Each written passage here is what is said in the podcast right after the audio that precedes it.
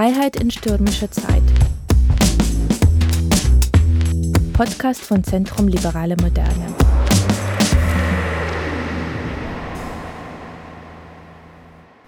Freiheit in stürmischer Zeit. Das ist eine Reihe, die das Zentrum für die liberale Moderne vor einem Jahr begonnen hat, weil wir die großen Umbrüche dieser Zeit, die nächste Etappe in die Moderne mit dem Gedanken um Ringen um die Freiheit begleiten wollen.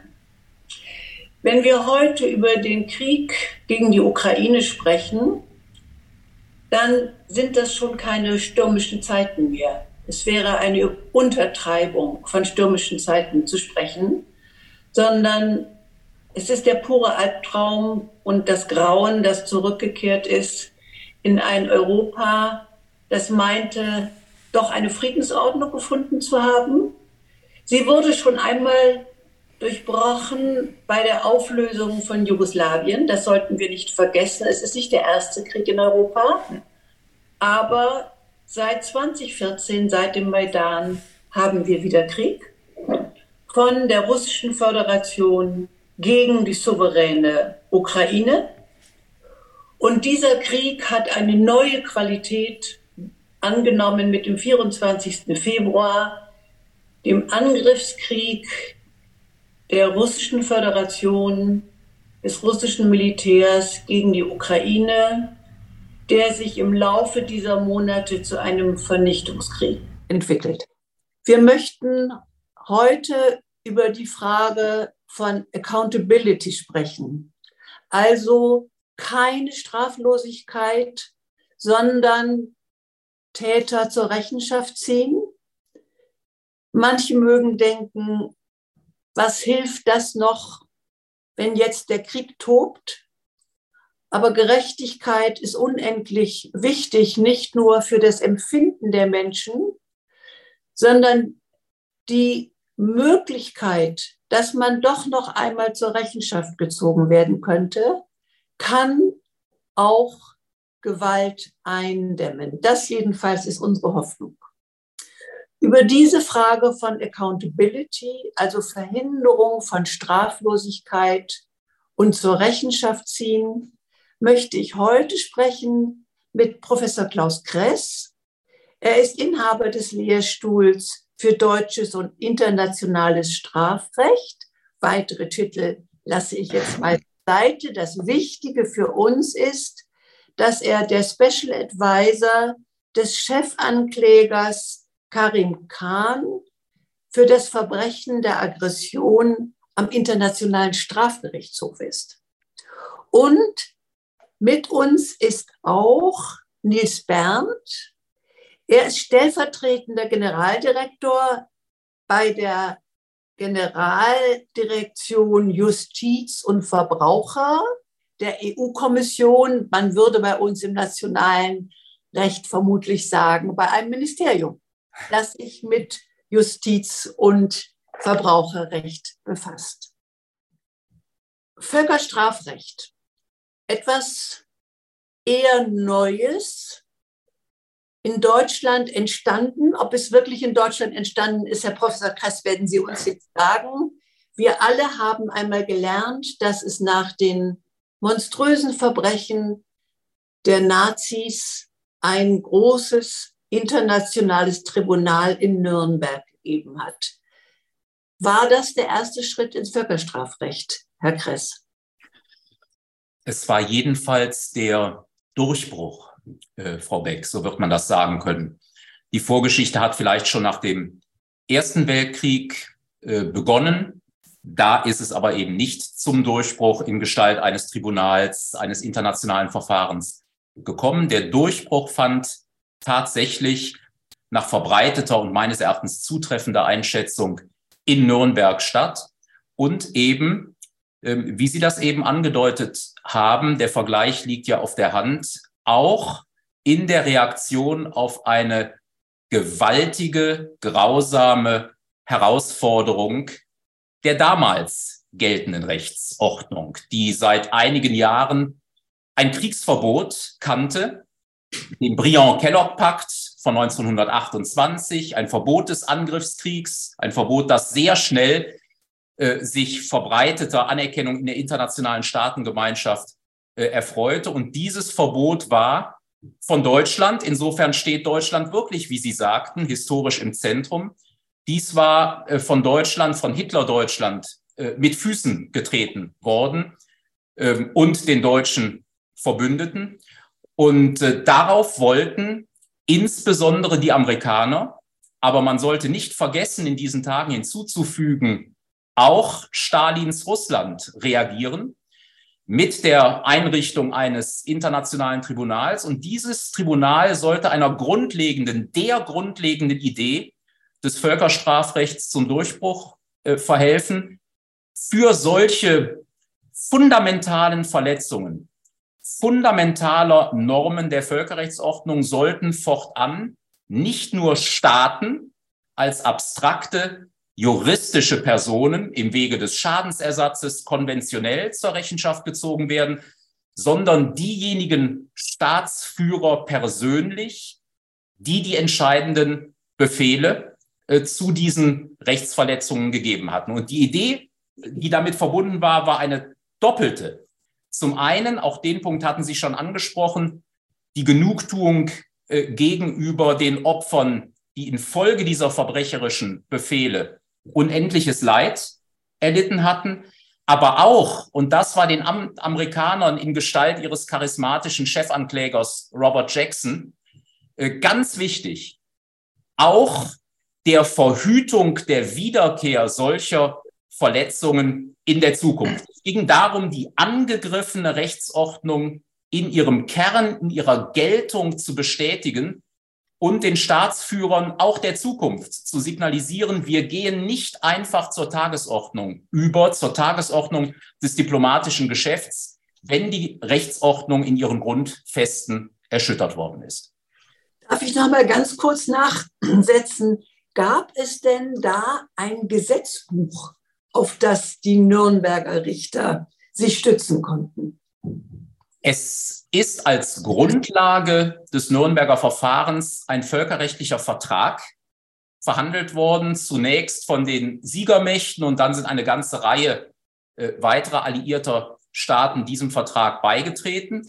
Das war allerdings, Frau Beck, und das ist sehr wichtig, nicht einfach eine Neuerfindung, sondern es war ein Vertrag, der das, was sich im Völkerrecht zuvor entwickelt hatte, aufnahm. Wir müssen uns hier als nationale Betrachter, die mit den Usancen des nationalen Rechts, bei denen Gesetze, geschriebene Normen selbstverständlich sind, wir müssen uns hier bewusst machen, dass die Völkerrechtsentwicklung zumal in dieser Zeit im Kern anders gelaufen ist über das ungeschriebene Recht, informell. Wir sprechen im Völkerrecht von Völkergewohnheitsrecht.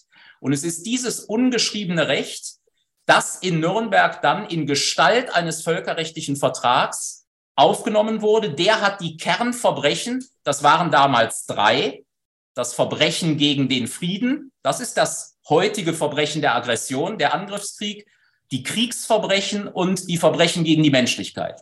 Diese drei Verbrechenstatbestände hat das Londoner Abkommen aufgenommen, in Schriftform gegossen, aber die Entwicklung hatte sich längst vorher äh, im Wege des ungeschriebenen Rechts angebahnt.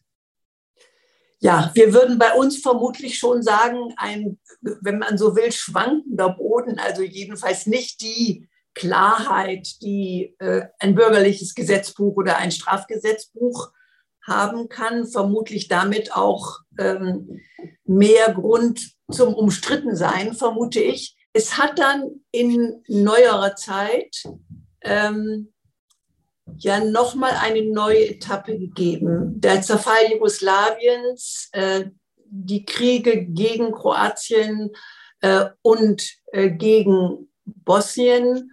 Und wir sind, diese Zeiten haben wir selber alle miterlebt als Zeitzeugen. Es war ja doch zu Beginn dieses Krieges eher kaum denkbar, dass die Täter und Verantwortlichen einmal zur Rechenschaft gezogen werden könnten. Was hat sich dann entwickelt, dass doch letztlich dann äh, die Verantwortlichen in Den Haag vor Gericht gestanden haben. Ja, also in der Tat, ähm, äh, der Krieg ähm, in, im ehemaligen Jugoslawien, ähm, äh, bei dem verschiedene Bevölkerungsteile gegeneinander äh, angetreten sind, ähm, konnte auf den Präzedenzfall der Nürnberger Prozesse aufbauen.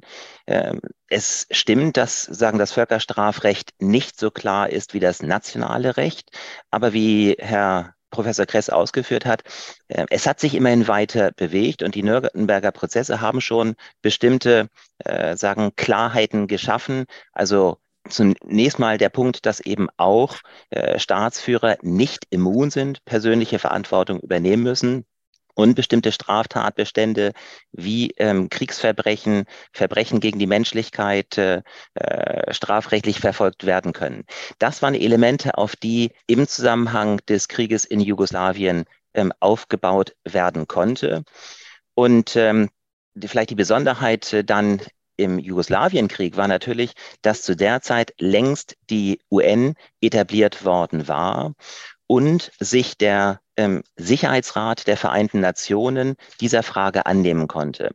Das ist vielleicht ganz wichtig hier herauszuarbeiten, dass ähm, die Charta der Vereinten Nationen sich genau dieser Frage zuwendet, wie es sagen, wie die Weltgemeinschaft in der Situation von solchen Kriegen äh, und Konflikten äh, vorgehen soll.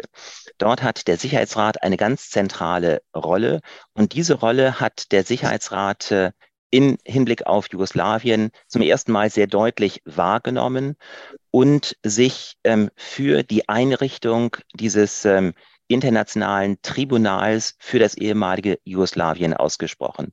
Damit hat, äh, sagen die, die UN, hat der Sicherheitsrat, bei dem natürlich auch alle permanenten Mitglieder, einschließlich eben äh, Russlands, die Vereinigten Staaten von Amerika, aber alle permanenten Mitglieder des Sicherheitsrates sowie die anderen Mitglieder äh, gemeinsam sich für eine strafrechtliche Aufarbeitung des Krieges in Jugoslawien eingesetzt haben. Und damit war eben äh, im Gegensatz zu den Nürnberger Prozessen, konnte hier zum ersten Mal der UN-Sicherheitsrat voll seine Verantwortung übernehmen und dadurch, dass eben auch die, die permanenten Mitglieder im Sicherheitsrat das ist ein zentraler Unterschied natürlich zur Situation heute in der Ukraine. Dadurch, dass alle permanenten Mitglieder im Sicherheitsrat sich einig waren, ähm, konnte dieses Sondertribunal dann für Jugoslawien eingerichtet werden. Sie haben das schon benannt. Wir können heute realistischerweise nicht davon ausgehen, dass dieser Sicherheitsrat seiner Aufgabe nachkommen kann oder wird, denn es gibt die Vetomacht Russland, die in diesem Falle äh, das Land ist, äh, das diesen Aggressionskrieg begonnen hat. Es sind jetzt neue Ideen entwickelt worden, weil das Bedürfnis der Menschen in der Ukraine, dass das nicht straflos bleiben kann, dieser unglaubliche äh, ja, genozidale Krieg, der geführt wird seit äh, bald neun Monaten. Es gibt Ideen, wie man jetzt dieses Verbrechen des Krieges oder des Angriffes mit einem neuen Schritt einer Weiterentwicklung des Rechts äh, begegnen könnte. Herr Professor Kress, dafür sind Sie nun als äh, Sonderbeauftragter befasst, damit sind Sie befasst. Vielleicht können Sie uns das jetzt noch einmal schildern. Ja, vielleicht sollte man äh, zunächst, äh, Frau Beck, betonen, was wir im Augenblick bereits haben. Äh, und das führt zu der Feststellung, es ist ja seit der Situation 1993, 94, Gründung des Jugoslawien- und Ruanda-Tribunals, die von Herrn Behrendt äh, geschildert worden ist, weitergegangen und zwar im äh, Punkto Völkerstrafrecht sehr bedeutsam weitergegangen durch die Gründung eines ersten ständigen internationalen Strafgerichtshofs, des ersten ständigen internationalen Strafgerichtshofs der Rechtsgeschichte, der die Idee der Sondertribunale von Jugoslawien oder für das ehemalige Jugoslawien und Ruanda weiterentwickelt und rechtsstaatlich ja auch, das ist ohne jeden Zweifel äh, so und positiv zu würdigen, rechtsstaatlich verbessert hat. Und dieser internationale Strafgerichtshof ist, und das gilt es zu unterstreichen und zu loben, äh, in der Situation der Ukraine äh, nicht erst seit Beginn dieses Jahres, sondern schon seit vielen Jahren tätig. Es sind Vorermittlungen geführt worden, bereits von der Vorgängerin des jetzigen Anklägers Karim Khan. Und diese Vorvermittlungen hatten bereits im Hinblick auf die Geschehnisse auf der Krim und in der Ostukraine, die ja in Deutschland viel zu wenig Beachtung gefunden haben, diese russischen Völkerrechtsverletzungen, die dort schon seit Jahren begonnen haben, schon insoweit war die Vorgängerin des jetzigen Anklägers zu der Einschätzung gelangt, dass hinreichende Verdachtsmomente bestehen im Hinblick auf Kriegsverbrechen und Menschlichkeitsverbrechen, um ein Verfahren zu eröffnen. Und das hat dann der jetzt amtierende Ankläger sehr bald nach der letzten Eskalation zum veritablen Angriffskrieg getan. Er hat ein förmliches Ermittlungsverfahren in die Situation der Ukraine eröffnet und die Zuständigkeit, die der Ankläger seither ausübt, und die erstreckt sich auf die Taten vor dem Februar dieses Jahres und auf den laufenden Krieg. Diese Zuständigkeit, sie betrifft Kriegsverbrechen, Menschlichkeitsverbrechen und Völkermord. Insoweit also haben wir, Gott sei Dank, eine wichtige, neue, immer noch neue, junge Instanz der Völkerrechtsordnung, den Internationalen Strafgerichtshof, der tätig ist in Person des Anklägers und seiner Behörde.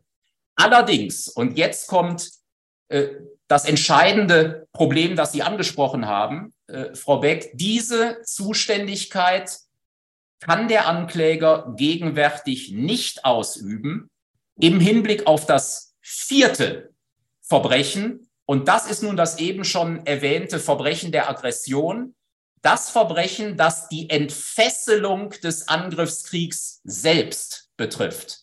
Und man wird im Hinblick auf die Ukraine sagen können, es ist das Verbrechen, das hier die, ich formuliere das bildlich, die Ursünde des gesamten Geschehens darstellt, da es diese, dieser Angriffskrieg, die Entfesselung des Angriffskriegs war, die die Tore geöffnet hat für all die Grausamkeiten, die wir seither täglich erleben. Und hier ist es nun höchst beklagenswerterweise so, dass im Hinblick auf einen schwierigen politischen Kompromiss, der 2010 ähm, verabredet wurde von den Vertragsstaaten des Internationalen Strafgerichtshofs und der dann mit Wirkung zum Juli 2018 aktiviert worden ist, dass hier dem Internationalen Strafgerichtshof, dem Ankläger bei der Ausübung seiner Zuständigkeit engere Grenzen auferlegt sind als im Hinblick auf die anderen drei Straftaten. Ganz kurz zusammengefasst bedeutet das praktisch, der Ankläger könnte im Hinblick auf das Verbrechen der Aggression, weil der russische Aggressor dem Gründungsvertrag zum Internationalen Strafgerichtshof nicht beigetreten ist, seine Zuständigkeit nur ausüben, wenn der Sicherheitsrat der Vereinten Nationen ihm, dem Strafgerichtshof hierzu sein grünes Licht gäbe. Und das ist, solange Putin und seine Entourage an der Macht sind in Russland, eben leider nicht absehbar. Und insofern, Frau Beck, haben wir im Augenblick eine klaffende Lücke, mhm. eine Lücke, die nicht nur von der Ukraine als klaffend empfunden wird, sondern von vielen anderen auch, die von jedem und jeder als klaffend empfunden werden sollte, die sich um die Völkerrechtsordnung sorgt denn es ist ja die Fundamentalnorm des völkerrechtlichen Gewaltverbots, die Russland herausfordert und ein Strafverfahren wegen des Verbrechens der Aggression wäre die gezielte Antwort auf diese Völkerrechtsverletzung. Herr Bernd, wir waren vor etwa drei Wochen mit einer Delegation äh, ukrainischer Parlamentarierinnen bei Ihnen in Brüssel, in dem Ministerium für Justiz und Verbraucherrechte.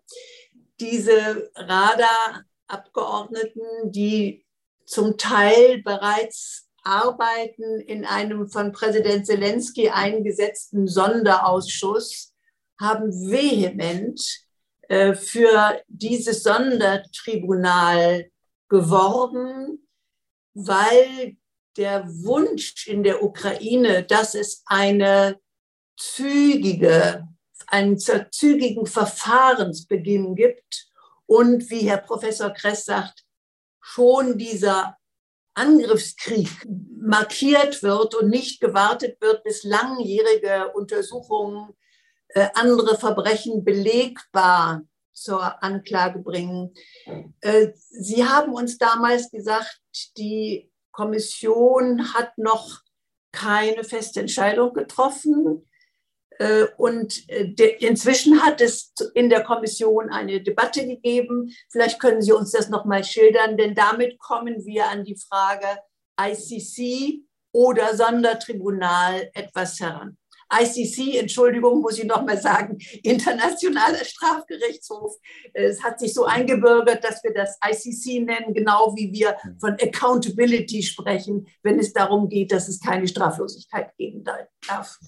Ja, herzlichen Dank, äh, liebe Frau Beck. In der Tat, die Ukrainer drängen auf einen Sondertribunal, genau um diese Strafverfolgungslücke, die Herr Kress gerade angesprochen hat, zu füllen. Also für das Verbrechen der Aggression ein Sondertribunal zu schaffen.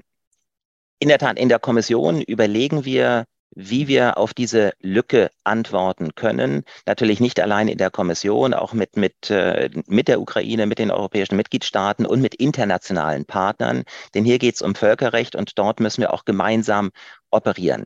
Ein Punkt, der ganz wichtig ist, allen ist völlig klar und alle sind sich auch völlig einig, dass wir eine volle strafrechtliche Verantwortlichkeit aller Verantwortlichen sicherstellen wollen, bis zur höchsten Führung in der russischen Föderation.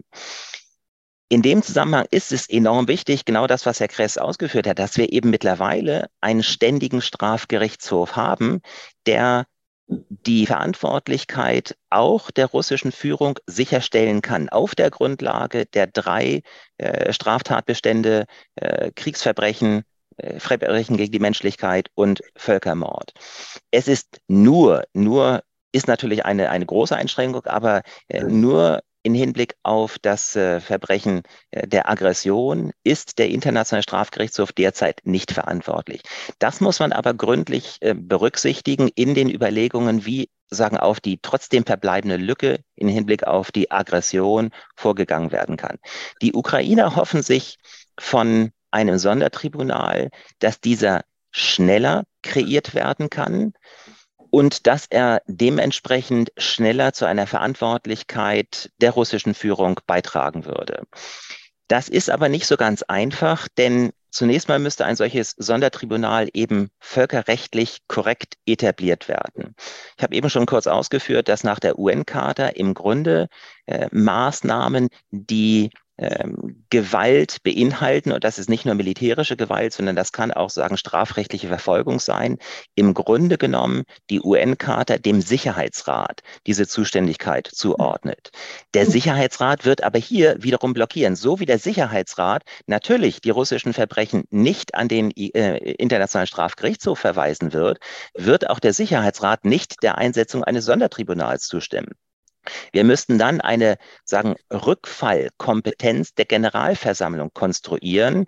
Das kann man machen. Die Generalversammlung hat in der Vergangenheit eine äh, Resolution Uniting for Peace äh, erlassen, wonach die Generalversammlung, wenn der Sicherheitsrat nicht tätig werden kann, eine Art Rückfallkompetenz annehmen kann.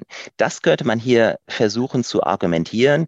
Die Generalversammlung hat sich mehrfach sehr deutlich gegen den Angriffskrieg äh, Russlands ausgesprochen. Man könnte vermuten, dass die Generalversammlung auch eine Einrichtung eines Sondertribunals unterstützen würde. Allerdings bräuchten wir nach der UN-Charta eine Zweidrittelmehrheit in der Generalversammlung, was äh, auch nicht ganz offensichtlich ist.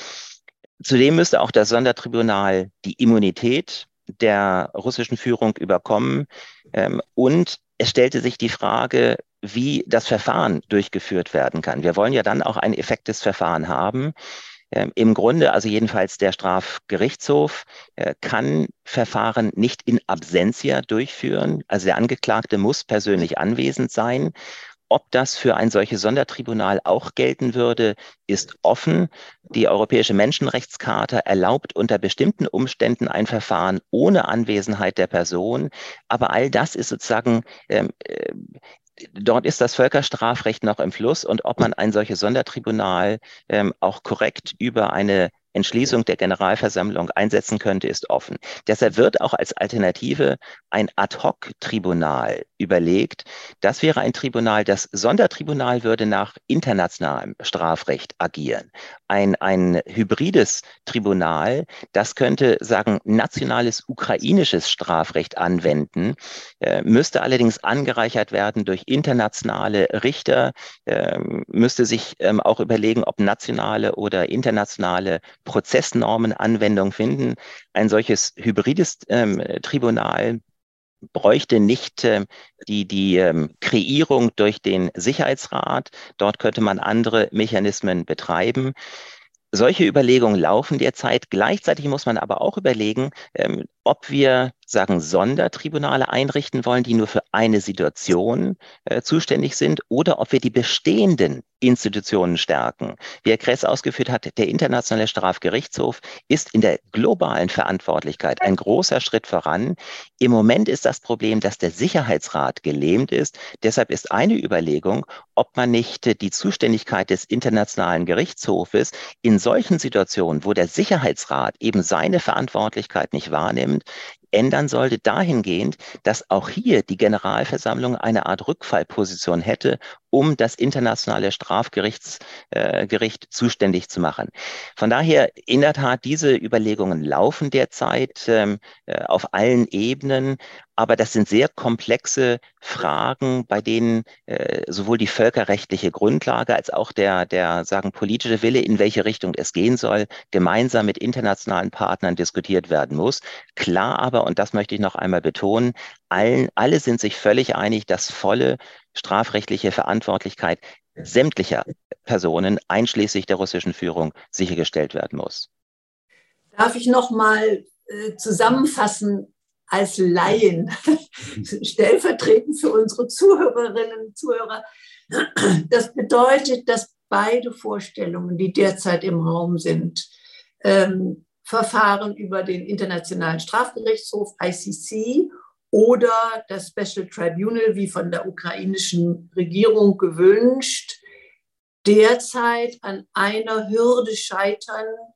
Und das ist der Sicherheitsrat, so wie er konstruiert ist, mit einem Vetorecht, der zum Nadelöhr, zum völkerrechtlichen, völkerstrafrechtlichen Nadelöhr geworden ist, sodass, wenn ich das richtig sehe, beide Ansätze eine neue Konstruktion schaffen müssen, die die Generalversammlung wäre, wenn man eine möglichst breite internationale Legitimation haben wollte. Verstehe ich das richtig? Ja, im Wesentlichen ja. Ähm, eigentlich wäre der Sicherheitsrat in beiden Situationen das zentrale Organ. Der Sicherheitsrat wird aller Voraussicht nach in dieser Situation nicht entscheidungsfähig sein. Äh, die Generalversammlung könnte, äh, sagen, reservemäßig verantwortlich äh, werden.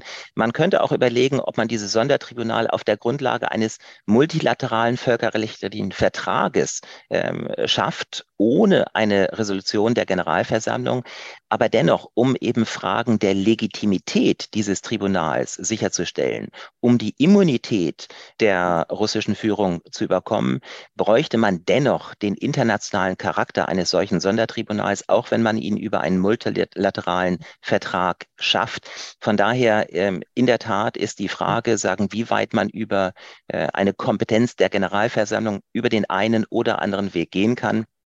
Und noch einmal zur Deutlichmachung, äh, auch die Idee der Ukraine eines Sondertribunals, auch dort gibt es eben noch zwei sagen Unterformen. Man könnte ihn entweder als internationales Tribunal schaffen oder als ein im Wesentlichen nationales Tribunal, das auf der Grundlage ukrainischen Rechtes arbeitet, dann aber auch international, wie gesagt, angereichert werden müsste, um diese internationale Legitimität zu erzielen. Auch dort stellen sich die Herausforderungen in vergleichbarer Weise. Was ist jetzt äh, denn die Argumentation, äh, die Sie dazu gebracht hat, äh, dass äh, Sie vorschlagen, doch einen anderen und ich vermute auch einen schnelleren Weg zu gehen? Das ist ja ein bisschen auch die Frage. Ja, also zunächst einmal ähm, möchte ich unterstreichen, um bei all den Hindernissen und Schwierigkeiten auch das Positive äh, für unsere Zuhörerinnen und Zuhörer deutlich zu machen, unterstreichen, dass Herr Behrendt etwas, Herr Bernd etwas ganz Wichtiges gesagt hat, dass es inzwischen einen Konsens zu geben scheint, dass es Verantwortlichkeit, strafrechtliche Verantwortlichkeit geben muss durch die gesamte Hierarchie bis hin zur russischen Führungsspitze und dass diese Verantwortlichkeit einschließen muss, das Verbrechen der Aggression, also die eben genannte Ursünde. Ich unterstreiche das deshalb so sehr am Ende dieses Jahres, weil dieser Konsens noch vor einigen Monaten äh, überhaupt nicht absehbar war. Und lassen wir da an dieser Stelle ganz ehrlich sein, das betrifft auch äh, westliche Staaten und westliche Regierungen zum Verbrechen der Aggression, zur Bedeutung des Verbrechens der Aggression, zur Notwendigkeit auch insofern ernst zu machen mit der Idee des Völkerstrafrechts ist viel zu lange geschwiegen worden. Hier hat jetzt ein Bewusstseinswechsel stattgefunden äh, und das gilt es sehr zu loben und ich hoffe, dass alle über diese Konstellation hinaus diesen Bewusstseinswandel äh, auch pflegen werden, an ihm festhalten. Zweiter Punkt. Ich stimme Herrn Bernd ausdrücklich zu, äh, die Option einer Änderung des ISDGH-Statuts gehört auf den Tisch und sie gehört dringend auf den Tisch. Auch insofern ist viel zu lange äh, tardiert worden. Äh, diese Gedanken hätte man sich schon lange machen können. Es ist inzwischen doch offenkundig für die Weltöffentlichkeit, nicht nur für die Menschen in der Ukraine, dass der Kompromiss, der ähm, gefunden worden ist in den Jahren 2010, 2017 zum Verbrechen der Aggression, den ich nicht kritisiere. Ich war an diesem Kompromiss am Rande mit beteiligt. Das war das, was damals möglich war. Und ich habe das damals auch gerechtfertigt. Aber wir sehen jetzt, dieser Kompromiss ist zu eng. Diese Sonderbehandlung des Verbrechens der Aggression gegenüber den anderen Kernstraftaten ist nicht zu legitimieren. Und da müssen sich auch diejenigen, ich möchte das auch ganz deutlich sagen, diejenigen westlichen Staaten, die an dieser Stelle, ich sage es vornehm, zurückhaltend waren, darauf bestanden haben, dass die Zuständigkeit oder die Bedingungen für die Ausübung der Zuständigkeit des Internationalen Strafgerichtshofs enger sind als bei den anderen Verbrechen, die müssen mit sich ins Gericht gehen und sagen, ist jetzt nicht der Zeitpunkt gekommen, klüger zu werden. Und die Institution, die wir haben, den Internationalen Strafgerichtshof zu stärken, damit er möglichst für die Situation der Ukraine auch und dann jedenfalls für die Zukunft nicht noch einmal in diese Lage kommt, die wir doch jetzt alle als unbefriedigend empfinden. Und eine solche Änderung, Frau Beck, ist möglich. Sie ist schwierig, sie ist anstrengend für die Diplomaten, die es dann beträfe, aber sie ist möglich. Es ist eine Frage des politischen Willens, diese Änderung könnte jetzt schon auf der Tagesordnung der Vertragsstaatenversammlung des ISDGH stehen. Die letzte und die entscheidende Frage im Hinblick auf die Situation der Ukraine ist allerdings folgende.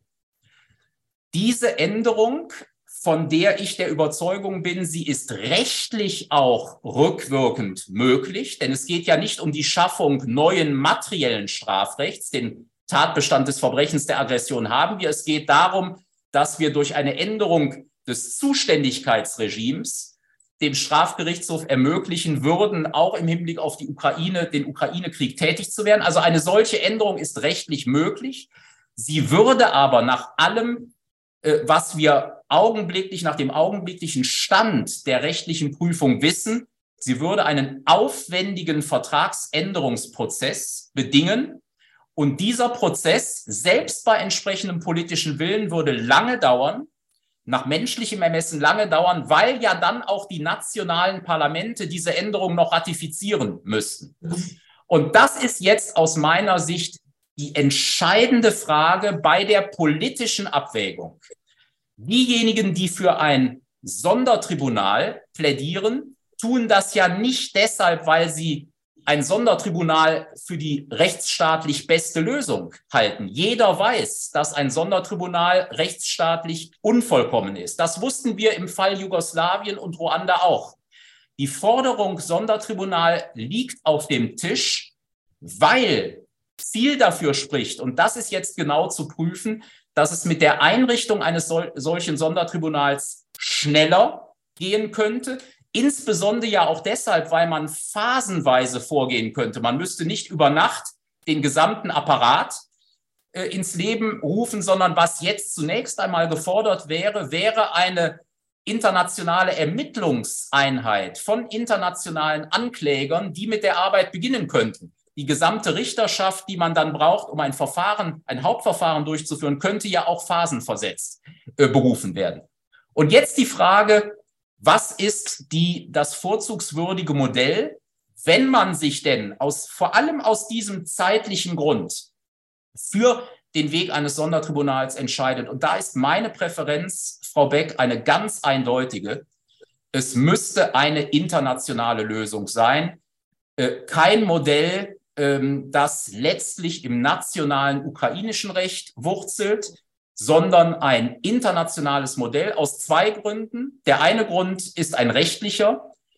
Die Immunitätsfrage, von der Herr Berndt äh, zu Recht gesprochen hat, sie ist mit einem nationalen Modell nicht zu lösen, sondern nach der insoweit klaren internationalen Rechtsprechung nur durch ein genuin internationales Gericht. Und der zweite Punkt, und der ist ganz, ganz wichtig beim Völkerstrafrecht, ist der der Legitimität. Es muss deutlich werden, äh, so verständlich es ist, dass die Ukraine hier treibende Kraft ist bei diesen Debatten. Es geht hier um viel mehr als um ein hochverständliches nationales ukrainisches Anliegen. Es geht um die Herausforderung, und zwar im Kern, einer völkerrechtlichen, einer universellen Norm, die kein geringerer als der Internationale Gerichtshof als einen Eckstein der Satzung der Vereinten Nationen beschrieben hat. Und das ist das völkerrechtliche Gewaltverbot. Alle Staaten dieser Welt, auch übrigens und insbesondere die Staaten des in diesem Zusammenhang viel beschworenen globalen Südens, haben ein Interesse daran, dass diese Norm intakt bleibt, dass sie geschützt wird, dass darauf reagiert wird, wenn sie in Abrede gestellt wird. Denn diese Staaten sind doch im Kern die militärisch schwächeren Staaten. Und deshalb sollte die gesamte internationale Gemeinschaft, um deren Norm es hier geht, vereint initiativ werden. Und hier ist, wie Herr Bernd, auch da möchte ich zustimmen, richtig gesagt hat, äh, in der Situation, in der der Sicherheitsrat eben nicht tätig werden kann, die Generalversammlung dasjenige Organ, das die Weltgemeinschaft mit Legitimität vertritt, eine große Mehrheit in der Generalversammlung, für die man aber diplomatisch dann auch werben und kämpfen müsste, eine solche Mehrheit, die dem Generalsekretär, das wäre mein Vorschlag, die dem Generalsekretär empfiehlt, einen Vertrag mit der Ukraine auszuhandeln, auf dessen Grundlage dann ein genuin internationales Tribunal entsteht. Das wäre das kraftvolle Signal, äh, das wir zur Bestärkung der völkerrechtlichen Normen bräuchten. Und das wäre auch das Modell, äh, das dann die beste Gewähr dafür böte, ähm, die Immunitäten, den Immunitätsschutz, eben weil es sich um ein internationales Tribunal äh, handelt, nicht anzuwenden. Letzter Punkt, Frau Beck, letzter Punkt. Sind das ähm, alles die Fragen, über die wir hier sprechen, sind das Fragen, die allesamt letztendlich mit 100 oder 110-prozentiger Sicherheit geklärt sind? Frau Beck, die ehrliche Antwort lautet nein. Und da wird mir Herr Bern zustimmen. Aber wir haben in diesem Gespräch über Nürnberg gesprochen. Wir haben in diesem Gespräch über Jugoslawien gesprochen. Seien wir doch ehrlich. Das waren jeweils Kristallisationsmomente, in denen auch nicht alle Fragen glasklar waren. Kristallisationsmomente der Völkerrechtsentwicklung zeichnen sich dadurch aus, dass der politische Willen gebildet wird, dann auch letzte Dinge, die der Klärung, Konsolidierung bedürfen, gewissermaßen zum Durchbruch zu verhelfen. Das meint Kristallisation. Und ich denke, die Situation, in der wir uns jetzt befinden, ist so gravierend, dass der politische Mut gerechtfertigt wäre, diese Kristallisation äh, zustande zu bringen. Schönen Dank, Herr Professor Kress. Ich äh, verdeutliche jetzt nochmal, was Sie äh, vornehmen, nicht so klar ausgesprochen haben, nämlich weil ich es weiß, dass Sie sich wünschen, dass äh, Ihre nationale Regierung, unsere nationale Regierung in diesem Prozess der Findung von Wegen zum Recht etwas sichtbarer wäre. Anmerkung der Moderatorin. Herr Bernd, noch einmal zum Schluss. Äh, die Europäische Union ist nicht nur ein großer Wirtschaftsmarkt, äh, wie immer mal wieder auch von ihren Gegnern gesagt wird. Wir betonen immer wieder, es war ein Friedensprojekt. Und äh, ich glaube, wir als Nachkriegsgeneration äh, können vielleicht nicht mehr mit der vollständig erfassen, was das bedeutet hat, dass so kurz nach dem Grauen des Zweiten Weltkrieges innerhalb Europas so ein Friedensprojekt auf die Beine gestellt werden konnte, durch mutige Staatsmänner, muss man sagen. Ähm, das ist ja auch eine Verpflichtung. Dieses Selbstverständliche ist eine Verpflichtung. Und äh, vielleicht können Sie doch noch einmal uns erzählen, wie über die jetzige Unterstützung hinaus in humanitärer Hinsicht, sogar in begrenzter Weise in militärischer Hinsicht, was erstaunlich ist für die äh, Europäische Union. Ähm, was Sie jetzt als nächste Schritte sehen. Denn abwarten, da sind wir uns alle einig, ist angesichts der äh, Unfassbarkeit der Verbrechen nicht das, was wir uns leisten könnten. Ja, in der Tat. Die, die Union ist ganz klar eine Wertegemeinschaft, natürlich auch eine Gemeinschaft, die äh, Wohlstand gemeinsam erreichen will. Aber unser Ursprung Unsere Geburtsstunde ist der Zweite Weltkrieg, das Erleben, dass Staaten aufeinander losgehen. Wir sind ein Friedensprojekt. Und in der Tat, dass wir nun doch wieder Kriege vor unseren Türen in Europa erleben müssen, in den 90er Jahren äh, im ehemaligen Jugoslawien, jetzt in der Ukraine, rüttelt uns alle auf. Äh, es führt auch zu einer enormen Solidarität in Europa. Auch das muss man äh, sehr deutlich herausstellen. Ähm, die Hilfsbereitschaft äh, der Europäer gegenüber den Ukrainern, aber auch eben die Bereitschaft, sich unterstützend, auch militärisch unterstützend einzusetzen, ist erstaunlich. Äh, die Europäische Union wird immer kritisiert, dass wir so zerstritten seien in Fragen, in denen auch Einstimmigkeit erforderlich ist, wie im Bereich der Außenpolitik. Die Sanktionen, die die Union erlassen hat, äh, sind so scharf wie nie zuvor. Wir haben ganz wichtige Fragen vor uns äh, in Hinblick auf die Ukraine. Das ist zum einen die Frage, die wir heute diskutiert haben, die der Verantwortlichkeit. Wir haben auch die große Frage, äh, wie wir die ähm, den Wiederaufbau in der Ukraine äh, finanzieren. Bei beiden Fragen der Verantwortlichkeit und dem Wiederaufbau der Ukraine laufen die Diskussionen unter Hochdruck. Dennoch sind die Fragen in der Tat sehr äh, völkerrechtlich schwierig, haben auch wichtige politische und ökonomische Konsequenzen weshalb wir vielleicht tatsächlich auch schrittweise vorgehen müssen. Und da möchte ich auf eine Idee nochmal zurückkommen, die Herr Kress gerade angesprochen hat.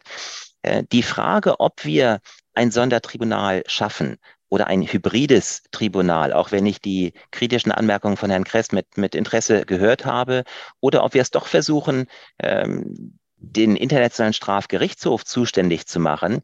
Äh, Das wird sich nicht innerhalb der nächsten Wochen entscheiden lassen. Das verlangt mehr Reflexion, was eben auch die Kommission nicht alleine machen kann.